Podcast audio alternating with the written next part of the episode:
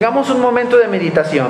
la línea que estamos siguiendo, mis hermanos, es el del calendario litúrgico y nos recuerda en estas, en estas semanas cómo el Señor provee del alimento espiritual que todos nosotros siempre hemos necesitado.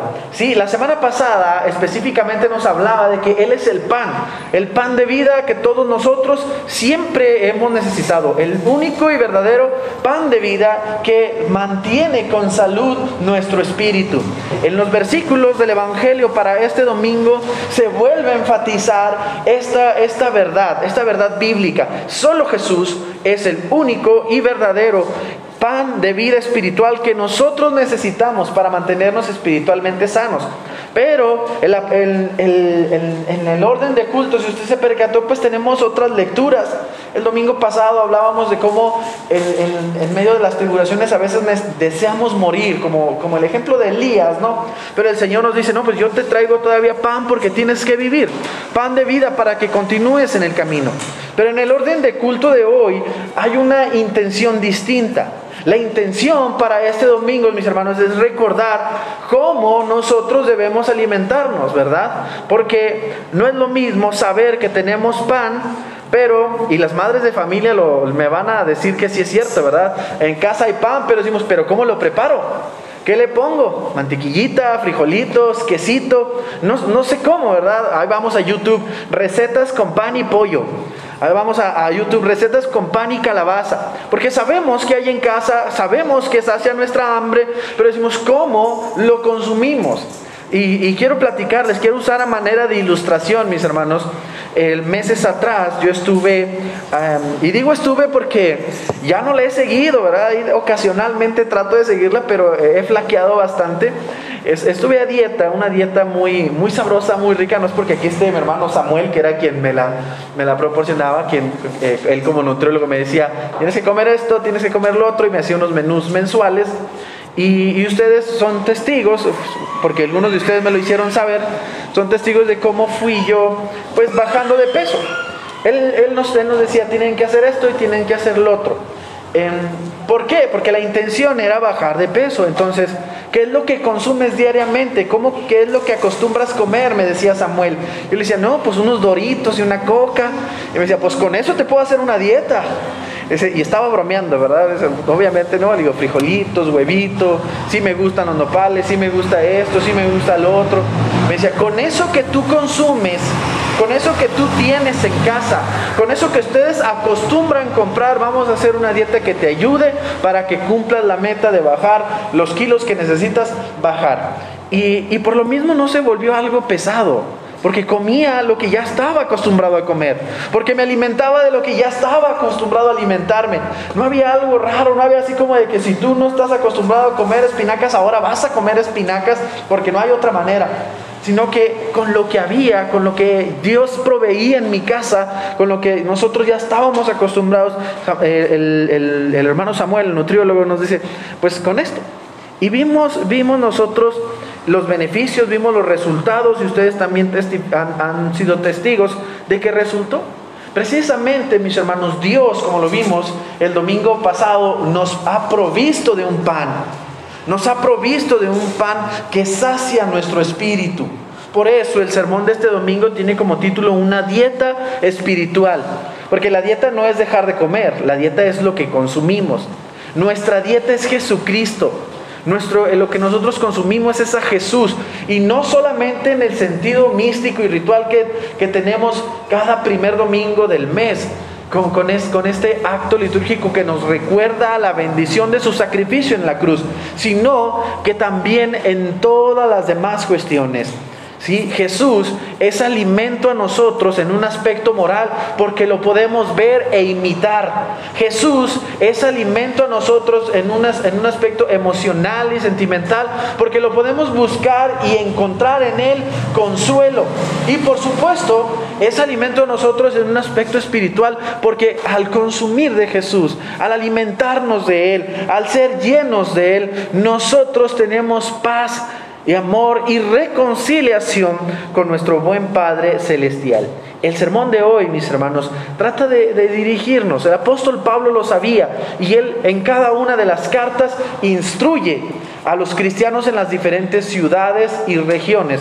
Y Efesios, mis hermanos, que es la carta que estamos leyendo en este tiempo, en estas semanas, en el capítulo 5, versículos del 15 al 20, va direccionado en este sentido. Quiero que me acompañe ahí, mis hermanos, a Efesios capítulo 5, versículos del 15 al 20, porque es en esta fracción en donde encuentra su inspiración el sermón de este domingo, una dieta espiritual. Yo sé que ya lo leímos, leímos los versículos del 15 al 20, efectivamente. Lo repito, leímos los versículos del 15 al 20 y es en esta fracción en la que encuentra su inspiración el sermón. Efesios 5 del 15 al 20. Sin embargo, vamos a leerlo una vez más. Se los voy a leer yo, síganme con su vista, dice la palabra del Señor. Mirad pues con diligencia cómo andéis, no como necios, sino como sabios, aprovechando bien el tiempo, porque los días son malos.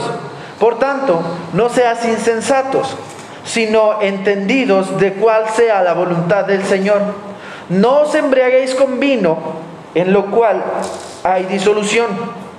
Antes bien, sed llenos del Espíritu, hablando entre vosotros con salmos, con himnos y cánticos espirituales, cantando y alabando al Señor en vuestros corazones, dando siempre gracias por todo al Dios y Padre, en el nombre de nuestro Señor Jesucristo.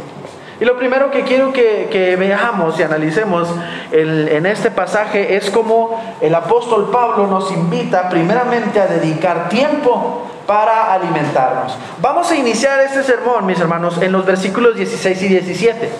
No nos vamos a saltar el 15, lo vamos a dejar para ahorita, ahí guardadito. Y los versículos 16 y 17, les repito, encontramos una invitación. Dice, aprovechando bien el tiempo, aprovechen bien el tiempo porque los días son malos.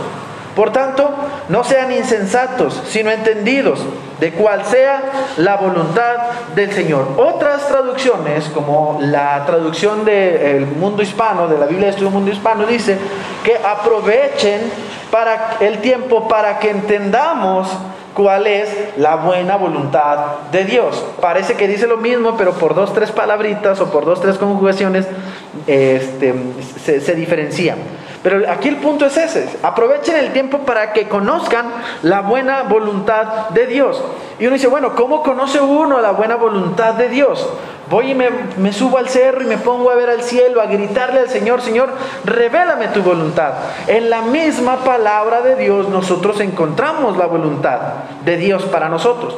Y en la carta a los tesalonicenses se nos deja bien claro bien claro cuál es la voluntad de Dios de manera directa, concisa, directa. Así el Señor nos dice, la voluntad de Dios es nuestra santificación. Por tanto, todas las cosas que no santifiquen son la voluntad de Dios. Y el Señor dice, entonces tomen tiempo para conocer Tomen tiempo para conocer esas cosas que les santifican. ¿Sí? Pablo, mis hermanos, en este primer punto, en los versículos 16 y 17, sigue la línea que marca desde el principio de la carta respecto al, al comportamiento de los hijos de Dios. Aquí, mis hermanos, ofrece herramientas e inicia ofreciéndole esta herramienta recalcando el hecho de que se debe aprovechar el tiempo.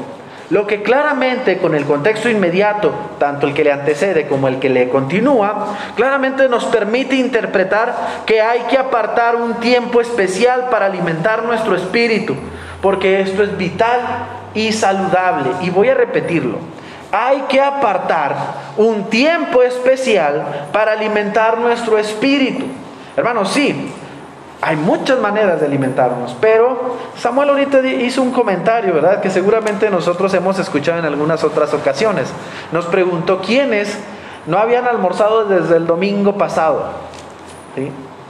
Nosotros tenemos que apartar un tiempo todos los días y tres veces al día, ¿verdad? Almorzamos, comemos y cenamos y algunos hasta cinco, porque incluimos las colaciones, que aunque a veces por ser colaciones no nos vamos y nos sentamos a la mesa, dedicamos una hora o media hora a preparar la comida, sino que pues por ahí los traemos y nos, los consumimos. Pero el punto es que apartamos tiempo para comer, aún, aún dentro de las jornadas laborales. Si uno trabaja entre 8 y 12 horas y dice tengo que dar dos comidas en ese lapso, apartamos tiempo. Nos damos el tiempo, buscamos un rinconcito por ahí, buscamos un espacio donde nos podamos sentar, donde podamos dedicar un espacio particularmente para comer. El apóstol Pablo nos dice, nos dice, aprovechen bien el tiempo y una manera de aprovecharlo es que dediquen un tiempo especialmente para comer, para alimentarse espiritualmente. Si nosotros no lo hacemos, nos empezamos a desnutrir. El primer consejo que dice el apóstol Pablo, ok, si ya tienen el pan, el pan de vida eterna, dediquen un tiempo para consumirlo. Y no solamente los domingos o no solamente en las reuniones especiales dedicadas para ustedes, sino también ustedes mismos en casa. Dediquen un tiempo especial para que consuman este pan espiritual. Un tiempo única y mm, especialmente y totalmente dedicado a eso donde nada los interrumpa, donde nada les estorbe, donde nada eh, sea un obstáculo, sino que allí dediquen, ya sea de manera individual, de manera familiar, de manera, no lo sé, si usted este, tiene ahí hijos, nietos, eh, esposo, o vive solo, o con sus vecinos se lleva tan bien que puede a lo mejor decirles, hoy, hoy voy a tener mi devocional, te invito ahorita a las 2, o ahorita a las 3, o a las 8 de la noche, no lo sé.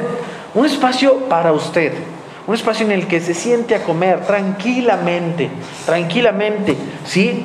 Esta, mis hermanos, dice el apóstol Pablo, es una actitud sabia que nos dará más sabiduría.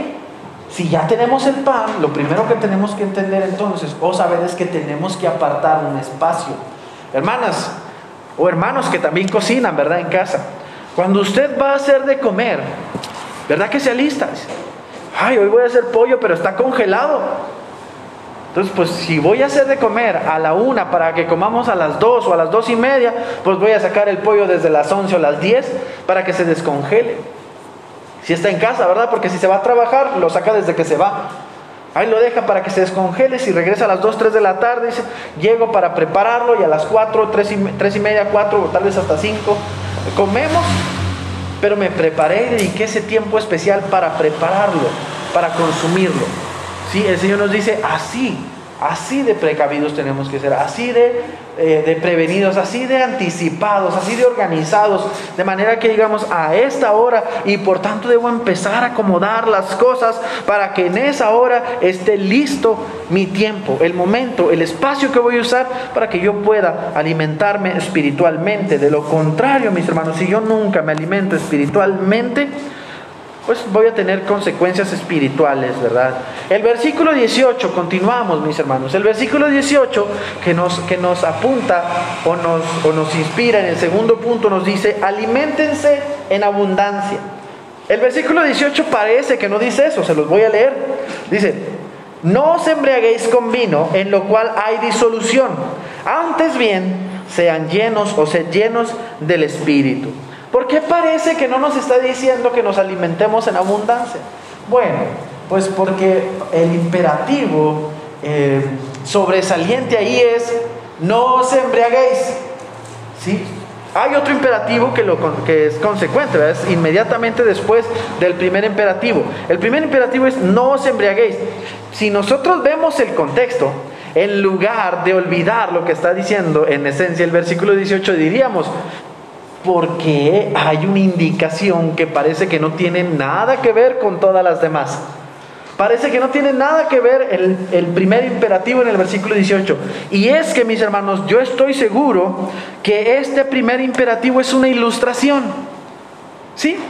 Es, un, es una especie de ejemplo nada más. ¿Sí? Tal vez podríamos decir que es una parábola, pero es tan cortito que no puede ser una parábola, es solo una ilustración. Cuando el Señor, cuando, perdón, cuando el apóstol Pablo dice, no os embriaguéis, está haciendo alusión al exceso en el consumo. Y le leo tal cual escribí aquí en mis apuntes, dice, la glotonería como la embriaguez son sinónimos de exceso en cuanto a consumir se trata. Y el apóstol lo sabía. Por eso usa como ilustración la embriaguez. No se embriaguen con vino, les dice, la cual, mis hermanos, a la vez rechaza. ¿Por qué? Porque daña al ser humano. Sin embargo, el apóstol Pablo lo hace para invitar a que el creyente busque ser saciado o lleno por completo, en abundancia y en sobreabundancia del Espíritu Santo. Pues el Espíritu, al contrario del alcohol que trae perjuicios, que trae daño, el Espíritu trae beneficios al ser al, trae beneficios al ser integral del hombre. Si nuestro espíritu está bien alimentado, nosotros lo manifestaremos. Si nuestro espíritu está bien alimentado, en sobreabundancia, pues derramaremos esa bendición espiritual que hemos recibido. ¿Sí? Si uno, dice, nos deja bien en claro el apóstol Pablo, que si uno se embriaga con vino, pierde el control. Las traducciones, como la traducción al lenguaje actual, literalmente así traduce esta pasaje, este pasaje. Quien se embriaga, quien se emborracha, pierde el control, no tiene noción de sí, se vuelve loco, ¿no? hace, perdón la expresión, hace, hace barbaridades, ¿sí? Comete muchos errores porque no está dentro de sí. No puede caminar, no puede ver bien, pierde el control y anda, anda lastimando a diestra y siniestra. No sé si alguno de ustedes alguna vez ha escuchado alguna anécdota o ha visto chistes en Facebook de personas eh, alcoholizadas que andan buscando pleito con todo el mundo. Dice que, mientras no están alcoholizados son muy tranquilos, pero nada más se embriagan y, al primero que miren, no le importa el tamaño, no le importa edad, no le importa complexión, ellos andan buscando pleito. Si tú vas pasando por la calle y, ves a un, borracho de ese tipo y te ve y dice, ¿qué? ¿Qué? Y, y andan buscando pleito. Pierden control de sí mismos, pierden la noción de sí mismos y cometen barbaridades. Pero si uno se llena del Espíritu Santo, contrario a esto, todo al revés, toma el control. Porque el Señor nos da el poder para dominarnos a nosotros mismos y tiene control de sus pensamientos porque está lleno del Espíritu Santo. Tiene el control de sus actuares porque está lleno del Espíritu Santo. Tiene el control, como el apóstol Santiago, ¿verdad? Nos decía, de su lengua, de sus brazos, de sus pies, de sus ojos, porque está lleno del Espíritu Santo. Si uno se llena del Espíritu Santo, se llena también de los frutos del Espíritu Santo, como lo es el amor, el gozo, la paz, la benevolencia, la mansedumbre. Es necesario que estemos en constante búsqueda del Señor y, pues si se puede, en abundancia, mejor porque en abundancia recibiremos. Por eso el apóstol Pablo nos invita en este versículo 18 que no consumamos en exageración otras cosas, no consumamos en exceso otras cosas, no, no bebamos ni comamos desmedidamente. Mejor busquemos ser saciados de Dios, de Él sí seamos llenos, de Él sí alimentémonos mucho, mucho todo lo que podamos, a todas las horas que podamos, en todos los lugares que podamos, en todos los momentos que podamos. Aparte, obviamente, de los espacios que dediquemos particularmente para esto. Que nosotros como hogar dediquemos espacios particularmente para esto. También podemos, mientras cocinamos, prender la radio. También podemos, mientras vamos conduciendo, poner un podcast. También podemos, mientras estamos haciendo los quehaceres o con los niños, usar elementos que sabemos que alimentan nuestro espíritu. Y ahorita ahorita todo se puede usar, mis hermanos, todo se ha... A mí me sorprendió que el domingo pasado nos trajeron un juego de mesa que eh, promueve la espiritualidad, promueve la fe. Y al promover la fe, pues es un alimento espiritual. Tú estás jugando, tú estás divirtiéndote, tú estás disfrutando, pero ojo, los describo como un elemento alterno, un elemento extra. Nosotros tenemos que, obviamente, tener un espacio, como lo dice en el primer punto, especial para alimentarnos y todos los demás elementos son extras. Se pueden usar la música, los juegos, los podcasts, los programas de televisión, de radio, eh, las canciones, eh, los, comentarios, los libros, em, en fin, un montón de cosas que nos ayudan a alimentarnos espiritualmente, que al final de cuentas son eh, alimento espiritual. El último punto, mis hermanos, y me gustan también los, los últimos dos versículos de este pasaje. 19 y 20. Por un tiempo, uno de estos versículos fue el lema del grupo de alabanza en el que estaba yo en Monterrey. Decía el versículo, los versículos 19 y 20 dicen, hablando entre vosotros con salmos, con himnos y cánticos espirituales, cantando y alabando al Señor en vuestros corazones dando siempre gracias por todo al Dios y Padre en el nombre de nuestro Señor Jesucristo. Esta última fracción tiene dos intenciones. Una, entre ustedes, dos, en su corazón. Y cada una de estas dos intenciones tiene una indicación particular. Hablen entre ustedes con cánticos espirituales, con alabanzas a Dios. Y en su corazón también estén siempre cantando a Dios y adorando a Dios. Ese sería el resumen así, rapidísimo. Por último, mis hermanos, en este, en esto, en este último punto y en este último este, fracción del pasaje, el apóstol Pablo lo que está haciendo es que o aconsejándonos a que tomemos la práctica de manifestar expresiones de alabanza más allá de las reuniones eclesiales, que las hagamos parte del día, del día a día y que aún más procuremos entre nosotros hablarnos, hablarnos con palabras que sean de bendición esto no quiere decir, mis hermanos, que nos dirijamos entre nosotros y con otras personas con un lenguaje que solo sea entendido por los de, que, solo sea entendido por los de nuestro círculo y que en lugar de acercarnos, acercarnos nos separe. ¿Por qué? Porque el lenguaje todos sabemos que así como es un puente, también puede ser una barrera que en lugar de acercarnos nos separe. ¿Por qué quiero hacer esta aclaración en este punto? Porque hemos creído o hemos interpretado a veces este pasaje con que vayamos por la calle eh, saludando con un montón de amenes, ¿no? Que nos dice, ¿cómo está? Bendecido, gloria a Dios, amén, y en victoria, aleluya. Y pues la otra persona se queda así como, pues no puede solo decirme bien, ¿verdad? Lo hemos interpretado de esta forma, pero no es esa la forma. Los cuatro gerundios que aquí son usados, hablando, cantando, alabando y dando, haciendo alusión a las gracias, son, son, son, una invitación a que lo hagamos en la vida diaria. Por lo tanto, deben considerarse como una consecuencia natural del ser llenos del Espíritu Santo. ¿Qué quiere decir esto? Que mis palabras, que mis palabras del uso diario, del uso diario, alaben a Dios, cuando yo hable, cuando yo hable, nunca, nunca, nunca sea de maldición, sino de bendición. Que cuando yo hable, procuren nunca, nunca sean de eh, ofensa a mi Dios, sino de alabanza a mi Dios en el momento en el que yo trato con los demás. O conmigo, ¿verdad? Porque a veces somos más groseros con nosotros o más malos con nosotros mismos que con otros. ¿Sí? Cuando yo cante, dentro y fuera de la iglesia, ya sea porque como aquí la invitación es que yo cante en mi corazón, que yo cante en mi corazón, cante alabando y glorificando a Dios. Cuando yo alabe, en el sentido literal de la palabra, ¿ustedes se acuerdan? Estuvimos explicando ya hace tiempo cuál era el sentido literal de la palabra. El sentido literal de la palabra es exaltación de, de los atributos de algo. Por ejemplo, vamos a decir que yo le digo al hermano, hermano, qué, qué peinadazo. Uf, su, increíble su peinado. Estoy alabando el peinado de mi hermano Jesús. Si cuando yo alabe, debo hacerlo con la intención de bendecir. Y las alabanzas no solamente son a Dios, porque alabamos a nuestros padres, alabamos a nuestros hijos, cuando vemos en nuestros hijos cualidades admirables, no, mi hijo es bien dedicado, no, mi hija es bien entregada, no, mi hija es bien servicial, y los estamos alabando. Claro que la suprema alabanza solo le pertenece al Señor, pero no tiene nada malo reconocer atributos en los demás.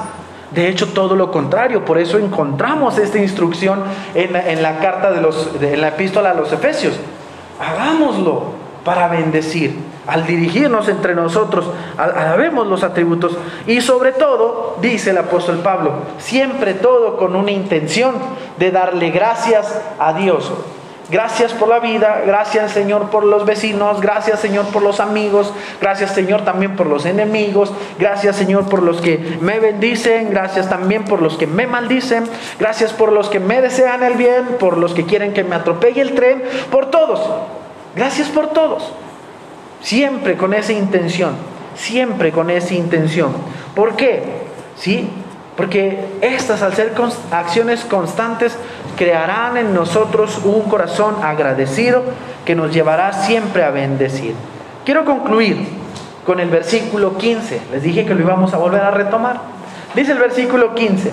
Con esto terminamos el sermón de este domingo. Dice, mirad pues con diligencia cómo andéis no como necios, sino como sabios.